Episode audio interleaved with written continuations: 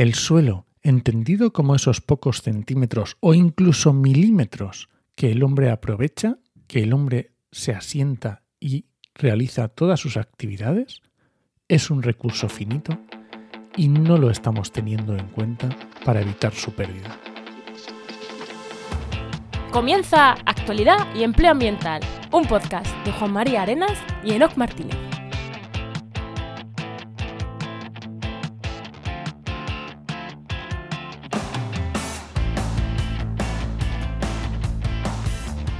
Buenas, soy Juan María Arenas. Y aquí Enoc Martínez. Y este podcast cuenta con el patrocinio de GeoInnova. Profesionales expertos en territorio, medio ambiente y sistemas de información geográfica que puedes encontrar en www.geoinnova.org.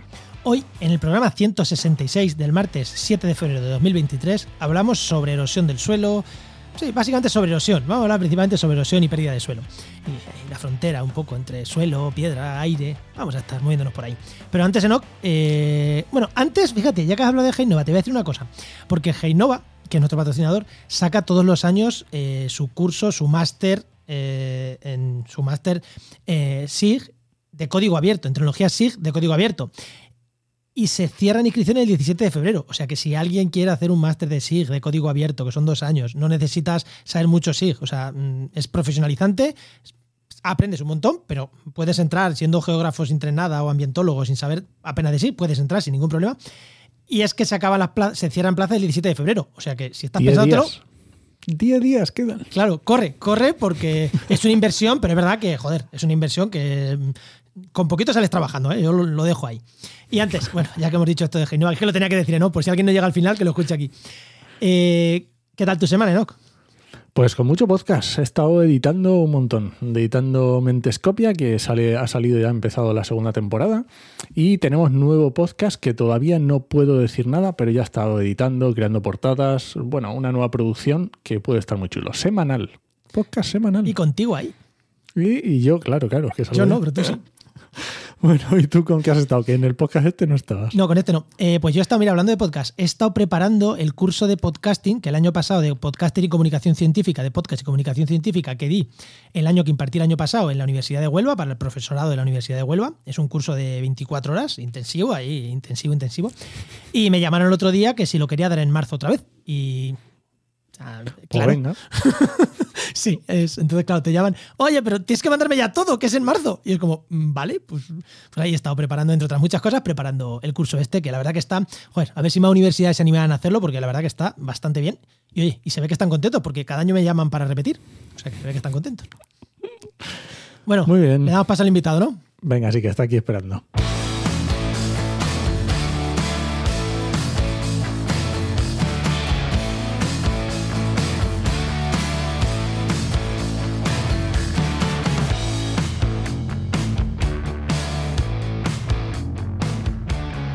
Pues hoy tenemos con nosotros a Artemis Cerdá, que es catedrático de Geografía Física, investigando en las fronteras del suelo, por eso la erosión, y lo más importante, yo creo que cuando la gente ya llega a catedrático, entonces se da cuenta de las cosas importantes de verdad. ¿Cómo te presentamos, Artemis? Y nos ha dicho, di que soy nieto de un arriero y un agricultor. Así que vamos a quedarnos con el final, con la gente se quede que eres nieto de un arriero y un agricultor. Artemis, muy buenas, Artemis, ¿qué tal? Hola, buenas tardes. Muy buenas, Artemis. Aquí estamos. Encantado de escucharos y lo veo tan divertido que no sé si dejar la ciencia y pasarme a la comunicación ya. Hombre, a ver, nosotros nos lo pasamos bien, ¿eh? El baquete más va a engañar. Ricos, ricos no nos estamos haciendo. Cobramos, pero ricos no. Pero divertidos, divertirnos sí. entonces tenemos algo en común con la ciencia. siempre, he querido que la ciencia tiene que ser muy divertida, porque es un de largo recorrido, y si no, la gente que hace ciencia no se divierte, eh, al final mm, termina por abandonar o por ser un poco feliz, ¿no? Y ese no es el objetivo. Efectivamente, sobre todo porque no es el objetivo. Exactamente. Venga, tu pregunta. Bueno, Artemi, la pregunta que le hacemos a todos los invitados. Cuando eras pequeño, ¿qué querías ser de, de mayor y cómo has llegado hasta aquí?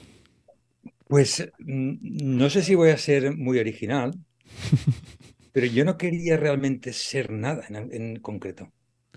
Em, yo me crié en una familia de agricultores, en una zona rural, y fue para mí una felicidad ir a clase, mm, aprender lo que quería. No tenía mucha presión, no tenía... En mi familia no tenía unos padres abogados o profesores, eh, que te marcasen, sino que hacía realmente lo que quería. Mi hermano mayor no quiso nunca estudiar, mi hermana pequeña tampoco. Entonces, para mí fue un ejercicio de libertad ir pasando un curso detrás de otro. Fui un muy mal estudiante de secundaria, no aceptaba muy bien aquello de memorizar. Y bueno, fui llegando a la universidad porque el viento de aquel momento no movía las velas hacia la universidad porque mis compañeros iban. Mm, empecé, tenía, yo mido casi 1,90, era un poquito alto para aquella época.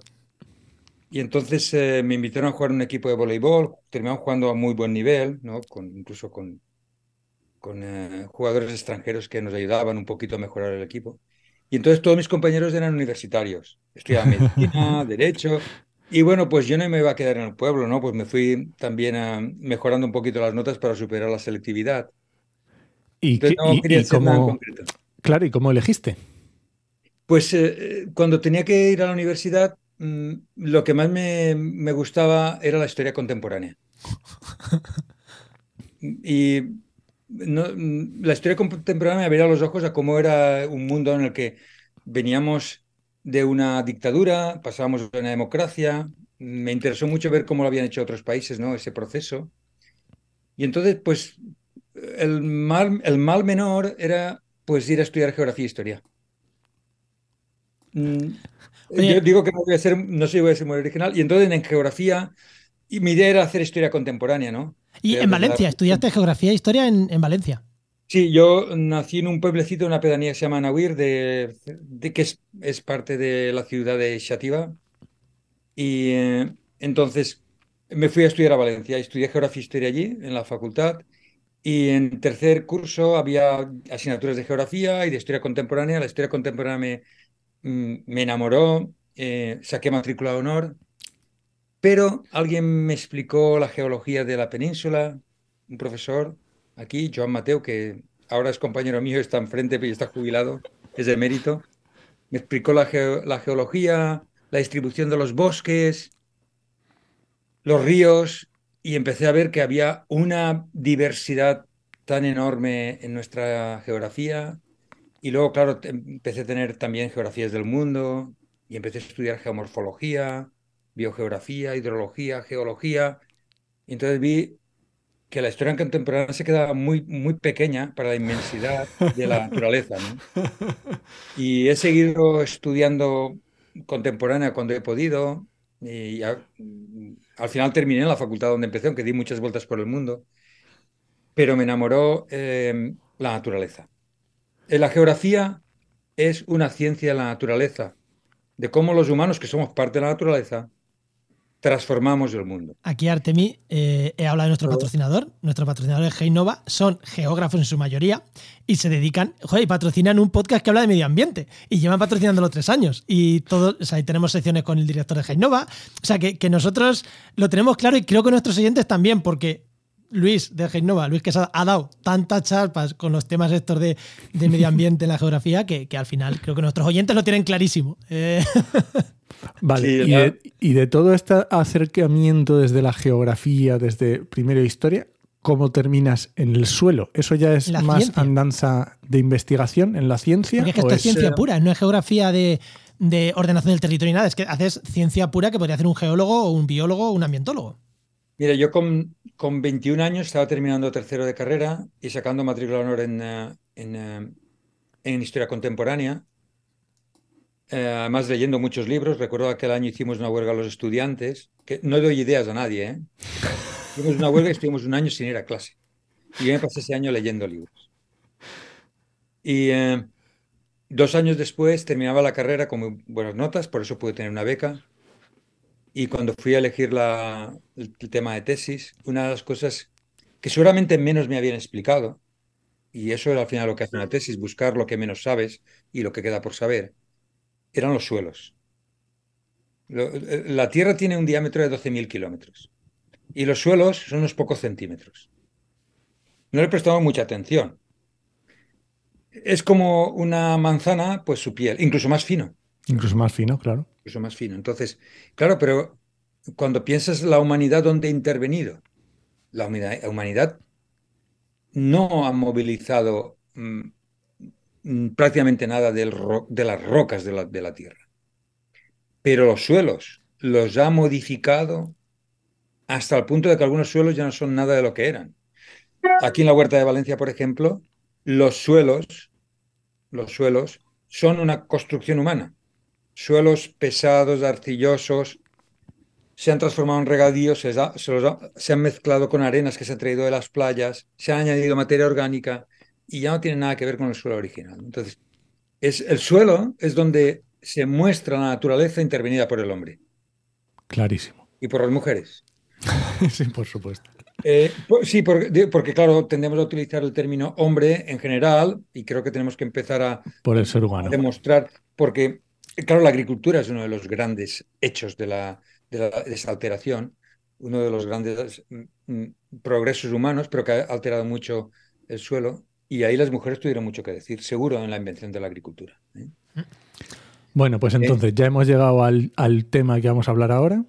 Eso iba a decir, creo que estamos hablando del tema, así que voy a lanzar la sintonía del tema y seguimos hablando del tema. Porque a mí se me ocurren hacerte ya preguntas, pero ya relacionadas con el tema. Así que vamos, vamos al lío, si os parece.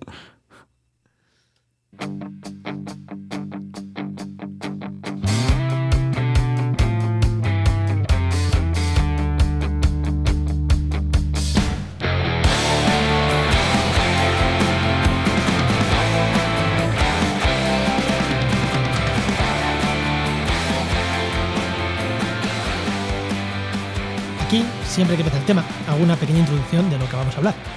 Pero es que hoy lo que podéis hacer es darle 20 segundos para atrás, 30, y volver a escuchar lo que ha hecho Artemi. La gran intervención humana se ha hecho sobre la primera capa minúscula de suelo, que es donde se ha hecho la erosión, todos los, efectos que hemos tenido sobre el suelo. Y te iba a decir, Artemi, y posiblemente el mayor cambio que ha producido el humano sobre la Tierra no es ni el CO2 que está emitiendo, no es la pérdida de bosques, no, no, es la brutal transformación y la cantidad de materiales que ha movido de un lado para otro sin querer, erosionando. No sé si está de acuerdo conmigo. absolutamente. Los humanos, eh, desde el momento que introdujimos em, el, fuego, tener en cuenta que no hay ningún... Si algo nos caracteriza a los humanos es, el uso del fuego. Empezáis a buscar algo que hacemos los humanos y no sabe hacer ningún otro animal, ¿no? Ninguna otra especie, es el fuego. Sabemos, las otras especies utilizan eh, herramientas, ¿eh? por ejemplo, y eh, incluso tienen ideas del más allá, como hacen los elefantes. Pero el fuego, el fuego fue el primero. Hace un millón de años hay fuego controlado por los humanos, es decir, incendios. Cuando tú tienes un incendio, aumentas las tasas de erosión automáticamente. suelo que se traslada ¿no? hacia, hacia las partes bajas de las cuencas de drenaje hemos llegado a modificar tanto la morfología o geomorfología del planeta que hay espacios que nos parecen naturales y no lo son. Por ejemplo, uno que todos conocéis, que es el delta del Ebro. El delta del Ebro se forma en la Edad Media, cuando queda el mundo cristiano muy presionado por el mundo musulmán, en las laderas del Pirineo, eh, en, la Alta Edad Media, y empiezan a cultivar terrenos que no eran cultivables en sí. Tienen que cultivar las laderas que son de solana, porque en las de Umbría no puede crecer el trigo, eh, deforestan completamente el Pirineo y entonces baja tal cantidad de sedimentos que forma el delta del Ebro. Ostras. Fíjate, no existía. Lo formamos nosotros a base de degradar el Pirineo y las, eh, y las eh, montañas ibéricas, ¿no? Y todo transportado por este magnífico río que tenemos, el Ebro. Y ahora, si queréis, la explicación la podemos hacer al revés. Hace, un, siglo, menos de un siglo, empezamos a construir grandes presas y ese sedimento ya no puede bajar. Además de que la reforestación natural o inducida por nosotros ha mejorado mucho la protección del suelo en el Pirineo, en las montañas ibéricas, en general en toda la cuenca del Ebro. Y ahora no bajan sedimentos. Y entonces el, delta se está erosionando, porque el balance ya es positivo en erosión a, favor del mar. Por ejemplo, sabemos que las aguas del río Ebro a principios del siglo XX eran turbias, pero muy turbias, no se veía al fondo. Y hoy son transparentes, cristalinas. Eh, es algo, eh, son cambios dramáticos que nos están indicando que hemos transformado el uso del suelo. Lo que estoy diciendo no es nada negativo.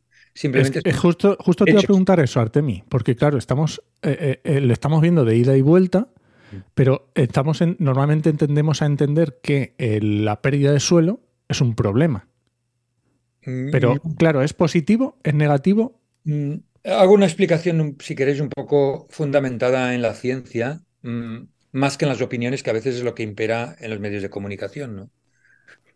La- los procesos erosivos son naturales. Sí, de hecho, se habla de tasa de erosión geológica. Es decir, eh, cuando nosotros tenemos un territorio no alterado por los humanos, ¿no? Imaginemos la península ibérica, si queréis, hace eh, 7, 8 mil años, aunque ya había cazadores recolectores, pero su impacto era mucho menor o mínimo comparado con la actualidad, pues había unas tasas de erosión. Tanto como una montaña se eleva, su pendiente aumenta y la tasa de erosión aumenta, porque a mayor pendiente, ma- mayor velocidad de flujos, etc. Es decir, eh, las montañas se van erosionando. De hecho, os voy a poner un ejemplo. Pongo un ejemplo de lejos, que es muy sencillo. Los Apalaches no llegan a 3.000 metros de altitud. Las montañas rocosas llegan a casi 6.000. ¿Cuál es la diferencia?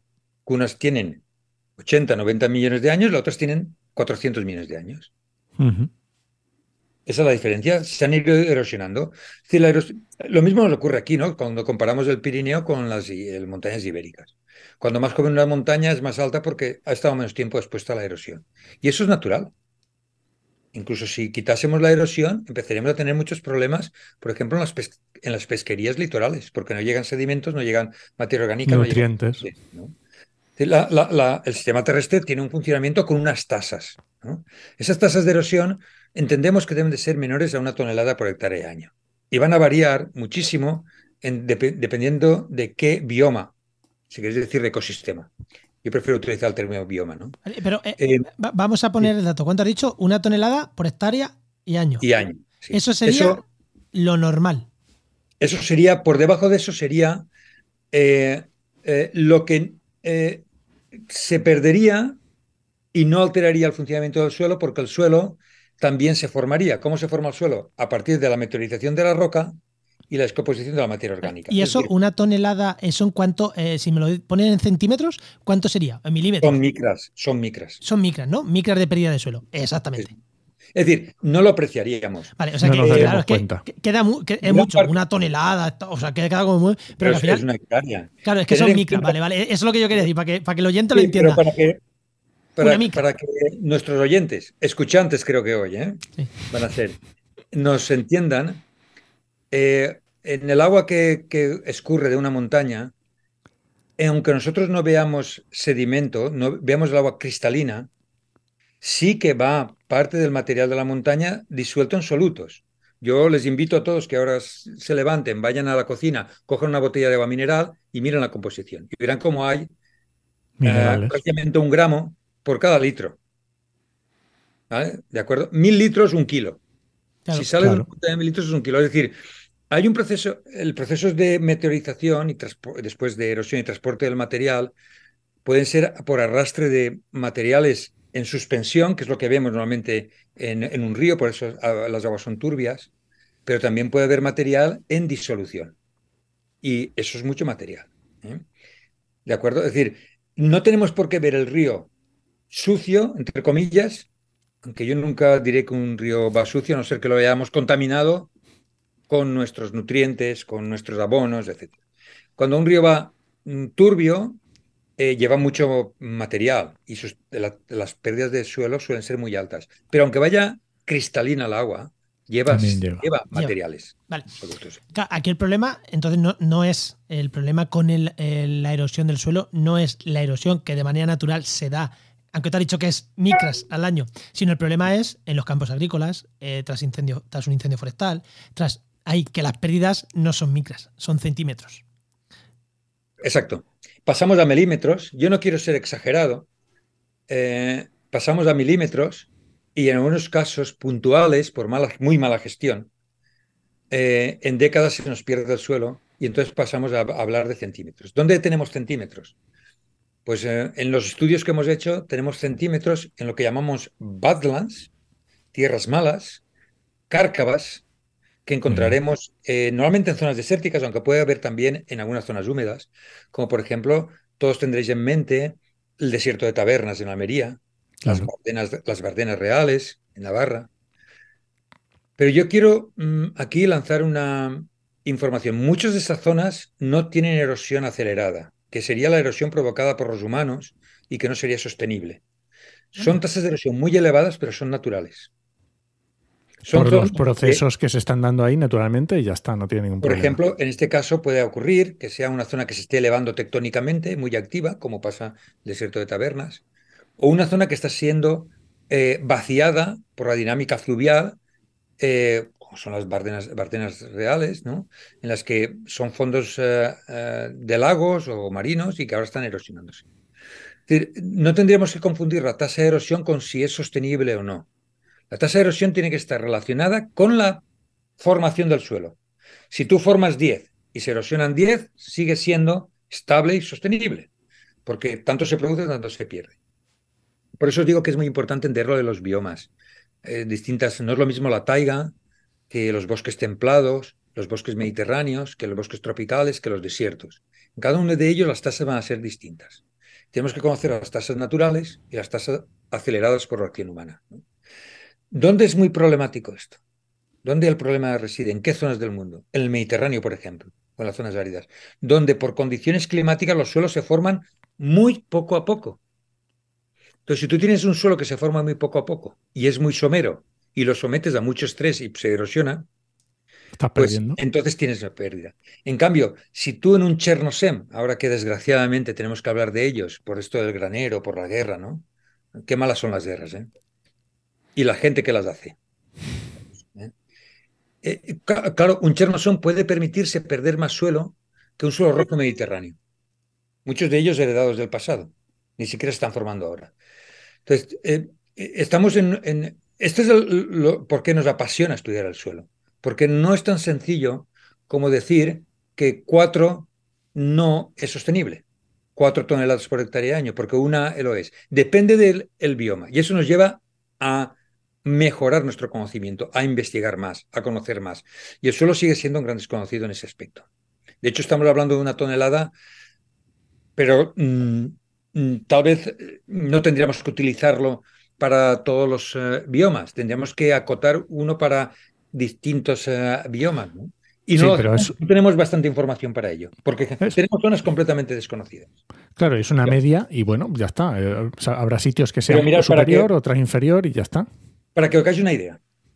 Yo trabajo ahora mucho en viñedos porque tengo un compañero que ahora es profesor en la Universidad de Granada, eh, Jesús Rodrigo, y con él hemos estado desarrollando un método para medir a largo plazo. ¿Y sabéis lo que utilizamos? Con una idea que los agricultores nos ha ayudado mucho a desarrollar. El injerto. Cuando se pone una planta, se injertó y se injertó a una altura, dos centímetros. Ahora vamos a medirla. Y está, 20 años después está a 3 centímetros, ha perdido un centímetro en 20 años.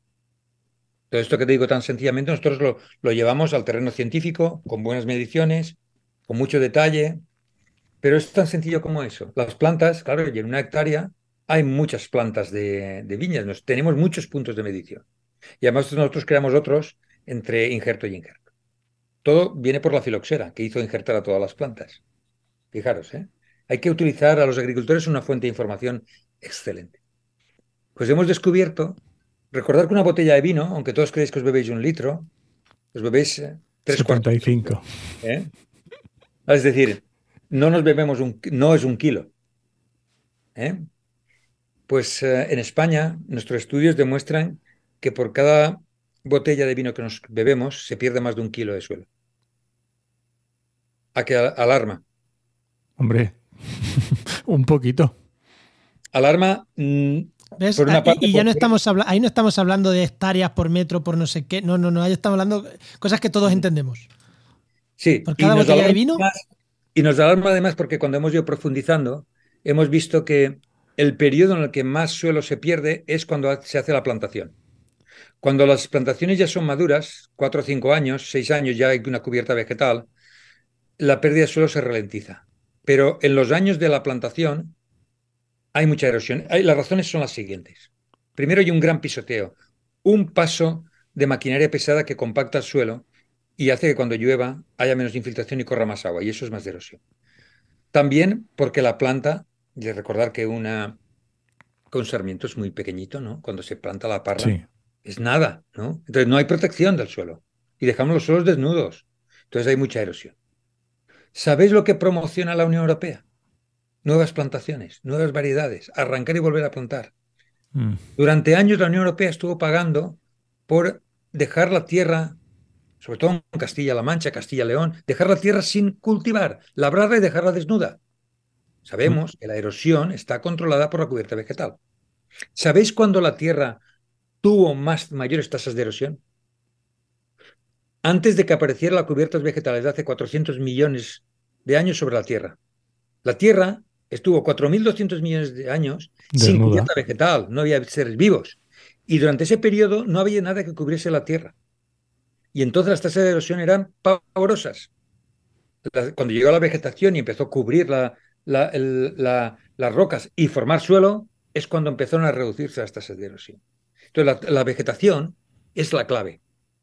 Y estamos promocionando que los agricultores utilicen abonos verdes, que es plantas que nos van a ayudar a fijar nitrógeno, por ejemplo, nos van a ayudar a cubrir el suelo, nos van a enriquecer en materia orgánica, nos van a proteger de la erosión, que haya que los restos de poda se trituren y no se quemen, que introduzcamos cubiertas de, paja.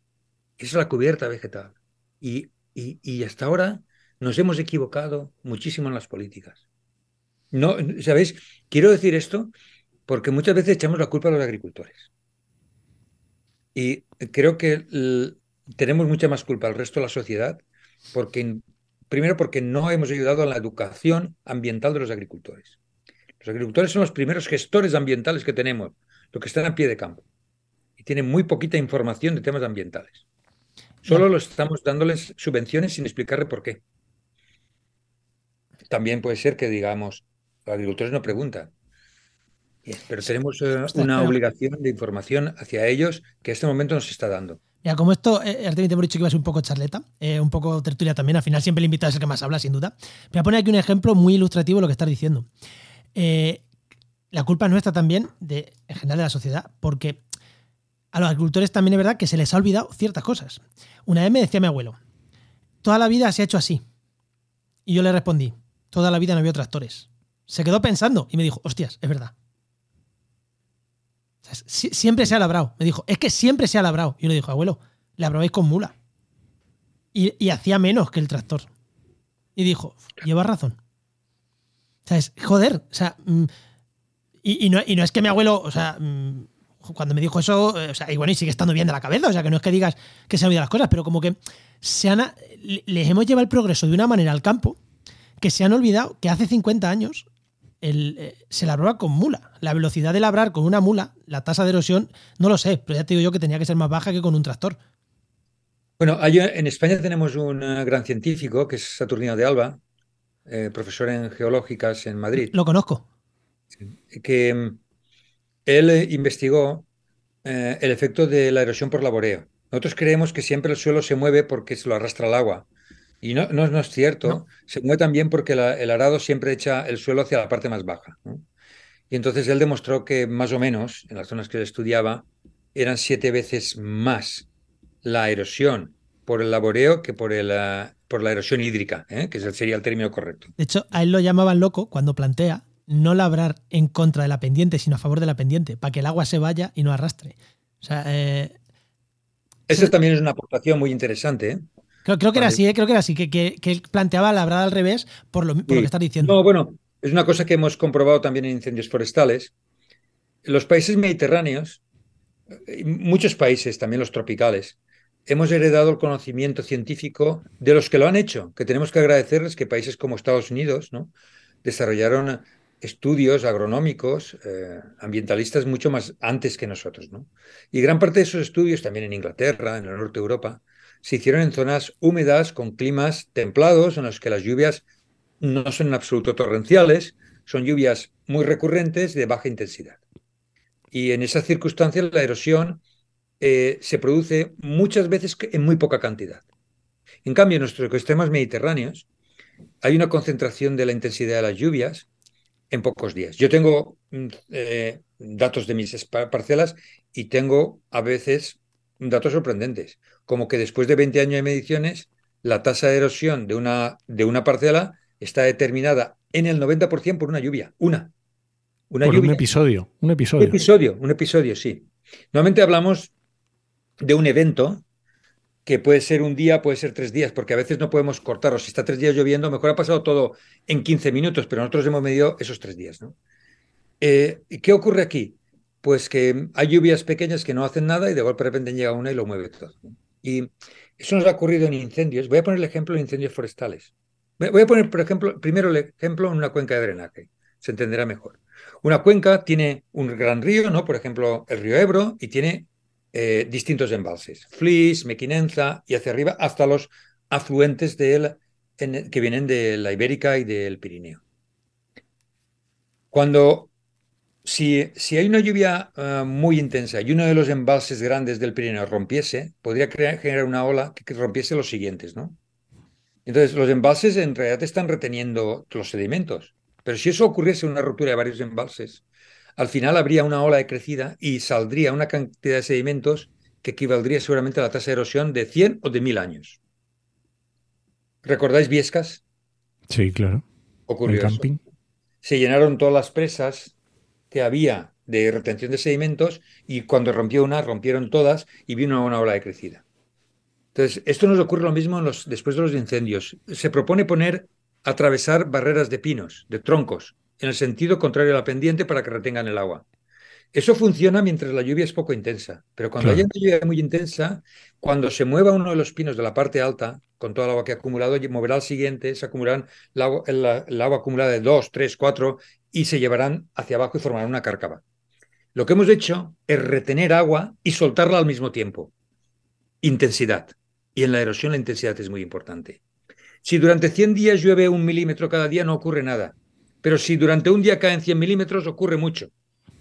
Entonces tenemos que evitar que se concentre. Por eso, algunos pensamos que en Mediterráneo, en lugar de promover la formación, de, de labrar en el sentido de las curvas de nivel o generar terraza en, el sentido- en las curvas de nivel, es mejor facilitar el drenaje.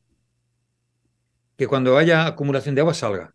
No se acumule, porque cuando se acumule mucha nos puede dar esa sorpresa. Y como digo, Puede ser que durante 20, 30, 40 años, 100 años tengamos éxito con esa medida, pero un año que tengamos una lluvia torrencial Hemos perdido nos todo. afectará a todo ese periodo y tendremos una catástrofe. Y aunque fea- y, y- y voy a, y voy a decir una cosa, aunque al final el resultado sea igual, porque a lo mejor es mejor, pero es mejor perder uno durante 100 años, uno cada año, que te puedes ir adaptando, que perder 100 de golpe. Esa es una aportación muy interesante, Juan, porque eso es ya adaptación al cambio climático también. Porque nos esperamos con eso. ¿Recordáis en Alemania hace dos años las inundaciones? Hay una mediterranización del clima en el norte de Europa.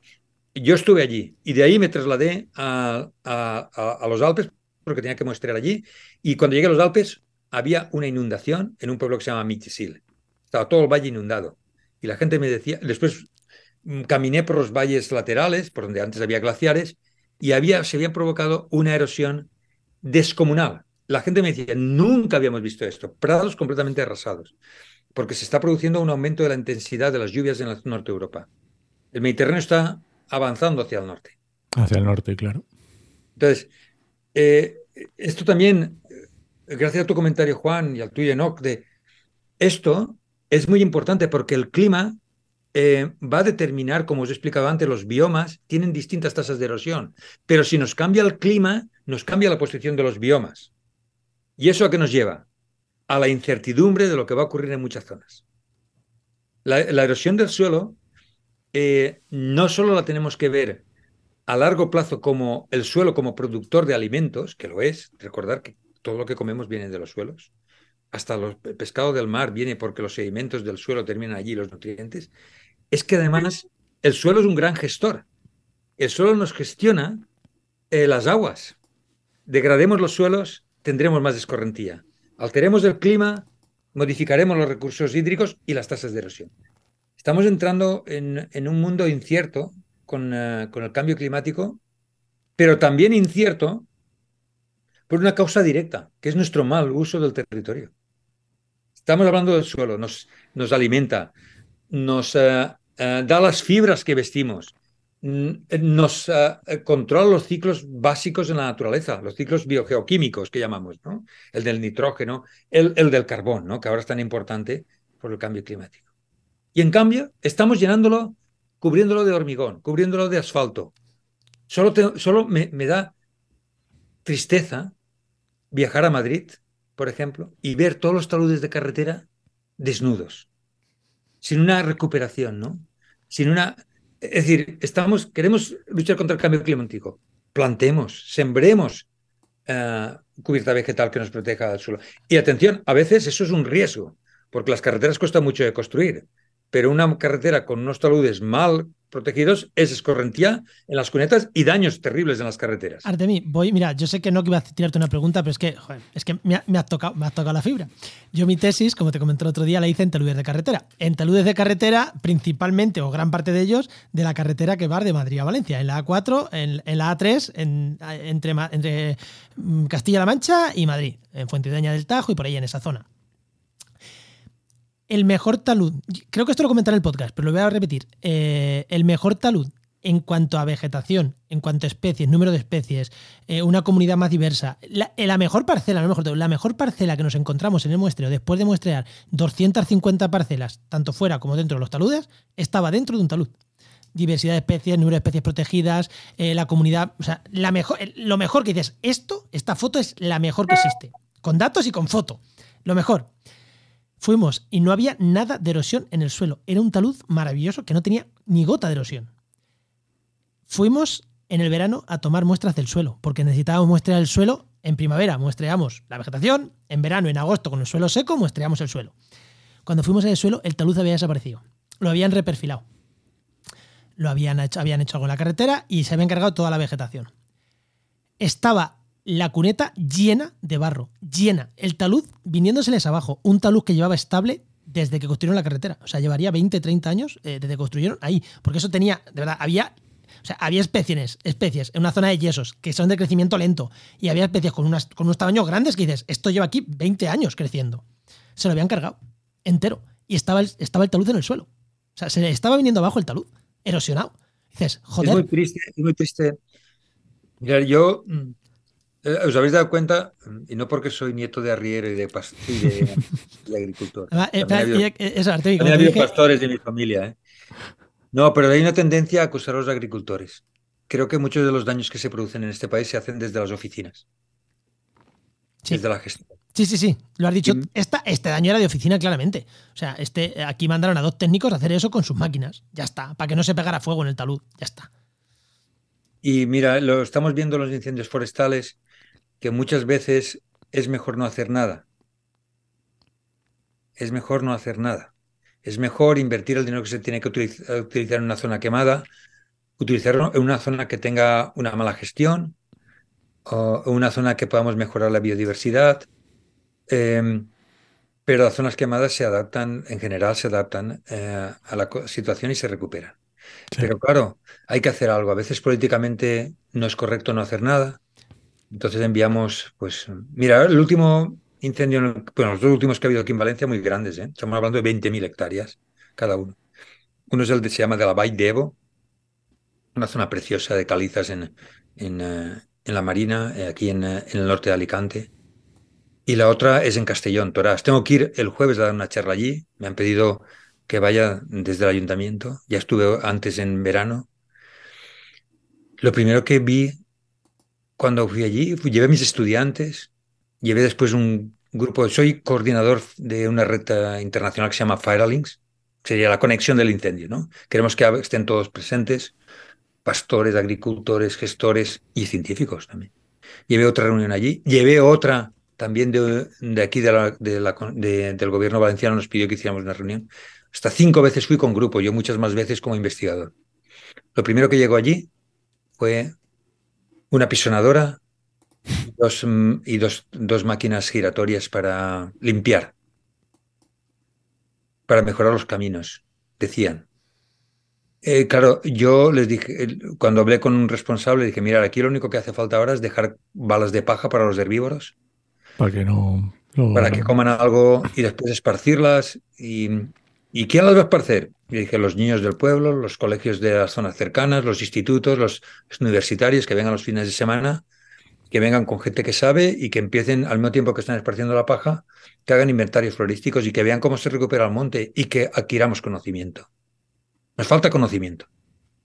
Nos falta que la gente, que nuestros ciudadanos sean conscientes del territorio que tienen, que no lo conocen. Y el incendio puede ser una excusa muy positiva para que empecemos a conocerlo. Imaginar un, un niño de 9 o 10 años que lo llevas a un incendio y que empieza a hacer inventarios y a tomar pequeñas muestras, hacer pequeñas mediciones de hidrología y después 9, a los 10, a los 12, lo llevas dos veces al año allí, cada una vez con un profesor y terminará entrando a la universidad después de 10 años, de 10 años viendo cómo se ha regenerado eh, la cubierta vegetal y con un conocimiento amplísimo.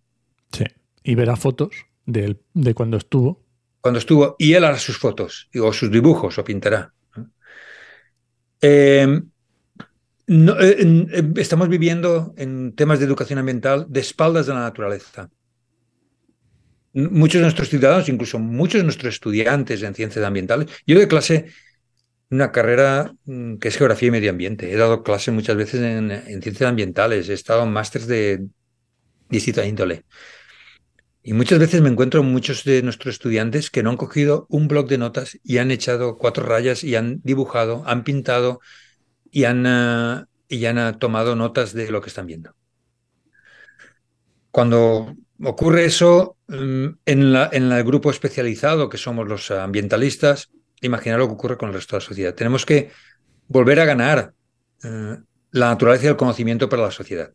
Y fijaros, digo volver, porque mi abuelo Riero, mi abuelo pastor y los familiares que han sido pastores y agricultores sabían más posiblemente de cómo funciona la naturaleza de pie, ¿eh?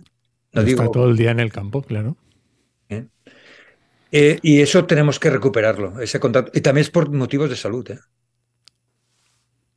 Como Dios No es lo mismo ver un paisaje eh, diverso, con bosques, con viñedos, con olivares, eh, con zonas de pastoreo, con una buena distribución de la población en casas, que ver una, eh, una ciudad llena de, de casas construidas sin poca intención, falta de árboles, hormigón, asfalto, pinturas. también tenemos que ganar la salud para los ciudadanos. Sí. Oye, Artemi, y para ir terminando y juntando esta que nos estabas contando, de esta falta de conocimiento y estos incendios, creo que hacéis un congreso en noviembre. Cuéntanos un poco, ¿qué os ha motivado? ¿Cuál es el objetivo? Estamos, eh, que estamos en una época en mi grupo de investigación eh, que no es prioritario para nosotros publicar en revistas internacionales de la máximo nivel, em, el grupo es eh, gente muy trabajadora y hemos publicado mucho. Nos movemos, yo me voy a Australia, la semana que viene voy a Australia seis meses. Pero que todo el mundo intentamos, es un grupo internacional. No somos, prácticamente somos tres de aquí en Valencia, hay otros en Málaga, en Granada, en Extremadura, en Holanda, en Alemania, en Grecia. Y nos está preocupando mucho dos cosas. Eso que comentaba de la falta de llegar a la, sociedad, divulgación. Este fin de semana pasado, este, este que terminamos no lo anterior, estuve dos días con agricultores. Conseguí que viniesen agricultores a hablar. Y lo que conseguí, y además estoy muy contento, es que viniesen una directora general y la consellera aquí en Valencia a escuchar a los agricultores. Y le pedí que no se presentase como consellera. llama Isaura, Isaura Navarro. Y vino, se sentó y escuchó. Tenemos que escuchar eso primero y después divulgar. Eso es muy importante. Y también lo que pretendemos hacer, reuniones científicas abiertas a los usuarios. Eso que ahora en inglés se llama stakeholders, ¿eh? Todos los proyectos parece que están. Stakeholders son los pastores, los agricultores, los que, que vengan y hablen. Entonces, eh, este año vamos a hacer tres congresos de ese tipo. Uno de incendios forestales en general en Granada. Será en julio, del 4 al 8. Uno en Holanda, que va a ser en junio, dos semanas antes, sobre el efecto sobre los suelos, incendios y suelos, y no queremos más de 30 personas. Pero queremos sentar un debate porque no puede ser que el suelo esté apartado completamente de cualquier gestión post-incendio. se, se, quiere recuperar la vegetación. Señores, si no tienes suelo. Si no tienes suelo, no tienes vegetación. Si no tienes un suelo rico, no tendrás diversidad en la vegetación ni en la fauna. Entonces, queremos que haya gente, y, y van a venir bomberos y gestores en Holanda, y diréis, en Holanda, Allí no hay incendios. Sí hay incendios. Está habiendo un aumento de los incendios en todo el norte de Europa por ese efecto en el cambio climático, más mediterráneo. Y en Holanda no es tan conflictivo, pero en los países del, este, que ha habido unas repoblaciones inmensas en la época soviética con pinares, con pinares, una especie durante miles de hectáreas, solo una especie, tienen problemas dramáticos. En Polonia estuve este verano en una zona con un incendio de 10.000 hectáreas. Y están muy preocupados. Y el otro que haremos será uno que el, congreso es Biohydrology, lleva siete, años, siete veces se ha realizado en los últimos 20 años. Lo último fue en Polonia y ahora vamos a hacerlo en la costa valenciana, en Gandía, que si me escuchan los madrileños todos saben dónde es, es la playa de Madrid. Pero queremos ver cómo se utilizan los recursos hídricos, cómo esa concentración de la población allí está alterando los recursos hídricos en toda la zona. Y obviamente el Congreso está abierto a todo el mundo. Si alguien está por Granada, ¿cuándo ha dicho? ¿Principios de julio? O... Principios de julio. Eh, bueno, dejaremos de todas formas los enlaces o en Gandía, en la época. Eh, ¿Cuándo ha dicho en el de Gandía? ¿No ha dicho la fecha? De Gandía va a ser en noviembre.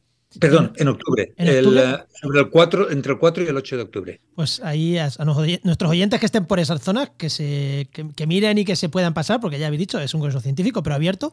O sea que, que, yo, que yo animo y a, la gente que pase. Y, joder, y para estudiantes, que nos, sabemos que nos escuchan muchos terminando carreras y tal, pasaros, que vais a ver lo que es un congreso científico y, Además, y vais a aprender mucho. Para estudiantes, eh, lo que estamos haciendo es eh, rebajar muchísimo las cuotas. Sabéis, los congresos, nosotros organizamos los congresos como sociedades científicas y nos tenemos que autofinanciar, no, no, el dinero no viene de otro sitio que de, los propios ingresos de la gente que viene al congreso. Pero lo que hacemos es que no nos escuchen o que no les siente mal, penalizamos a los mayores en beneficio de los jóvenes. hacemos que paguen un poquito más eh, todos los mayores, los catedráticos, profesores titulares, científicos titulares. que normalmente tenemos proyectos de investigación, con lo cual lo paga toda la sociedad. Y los estudiantes se les pone una, una cuota muy baja para que puedan venir. ¿eh? Además, es muy divertido tener gente joven que siempre tiene buenas ideas. Es, es que nos van, que nos van a, mejorar los conocimientos científicos. Y además son muy divertidos, no como los catedráticos que somos ya poco divertidos. Bueno, eh, ¿alguna cosita más? No, hombre, yo creo que ha estado muy bien y, por lo menos ha dado una visión bastante, bastante global en el sentido de pérdida de suelo que creo que podemos aplicar y darnos cuenta del, volumen que al que nos estamos enfrentando. Sí, y joder, a mí me ha gustado. Y hay varios temas en los que me hubiera gustado profundizar un poquito más, pero lo vamos a dejar para los siguientes programas. Eh, eh, porque si nos ponemos a profundizar, el programa hemos dicho que va a durar una horita como mucho, ya sabéis lo que duran estos programas, y nos ponemos a profundizar con Artemi nosotros de este tema nos podemos tirar horas. Así que, así que yo creo que es el momento de dejarlo, de dejarlo aquí. Artemi, muchísimas, muchísimas gracias. Eh, como siempre decimos, momento spam, ¿dónde te puede seguir la gente? No sé, tienes un en Twitter, en LinkedIn, en un blog. Mira, Quiero pedir perdón a la gente de LinkedIn, pero nunca me he registrado, no, no lo he encontrado atractivo, aunque todo el mundo me dice que es una magnífico. Yo estoy como Artemis Cerdá en, en Facebook y pongo ahí mis cosas, pero son em, cosas bastante generales, ¿no? Porque yo entiendo que, un científico o un geógrafo no solo tiene que hablar de ciencia, sino también de, de, de lo que ve. No, no hablo de mi vida personal y eso, pero sí cosas muy diversas, ¿no? A veces de música. Después eh, en, también estoy en Twitter, también como Artemis Cerdá, pero como los de Twitter a veces nos cierran las, mm, las cuentas, no sé por qué, pues tengo dos, dos Artemis Cerdá, dos Artemis Cerdá. Uno Artemio Cerdá y otro que es Artemis Cerdá. ¿eh? Mi nombre es Artemio o Artemi. Eh.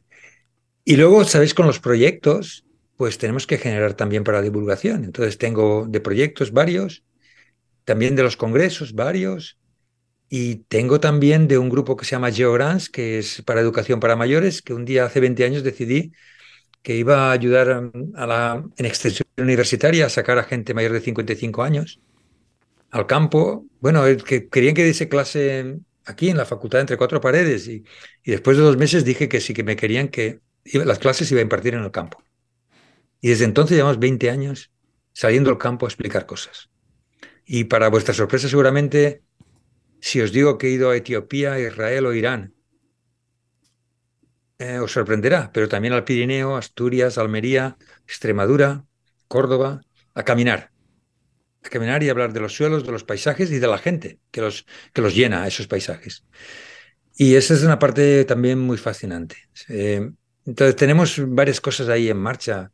Una, también tenemos una cosa que se llama Global Fire Partnership. Sabéis, eh, los incendios forestales son como la selección de fútbol, que todo el mundo es seleccionador y dice quién tiene que ir, ¿no? Todo el mundo sabe de incendios forestales. Entonces, pues como todo el mundo sabe, pues vamos a reunirnos en una Global Fire Partnership, ¿no? Una hermandad en la que todos eh, participemos y tenemos un Twitter para ello. Pues parece, no, ahora que si tienes una idea, pues la pones en Twitter. la divulgamos y la compartimos. Así que estamos en varias cosas. También tengo Instagram, pero no soy muy bueno. Y el otro día me inscribí en TikTok, pero no, no, no, no sé si es un proceso generacional o de falta de tiempo. ¿eh? bueno, pues dejaremos ahí algunas. Eh... Alguna de las redes la dejaremos. Y si alguien la parece interesante, oye, la del fuego que no lo sé, oye, escribirle a Artemi por Twitter y seguro que os responde y os dice, este es el enlace. O sea, esta es la red. Muchísimas gracias, Artemi. Ha sido un placer. Muchísimas, Muchas gracias, de nuevo. Gracias, Juan. Hasta luego. Hasta otra.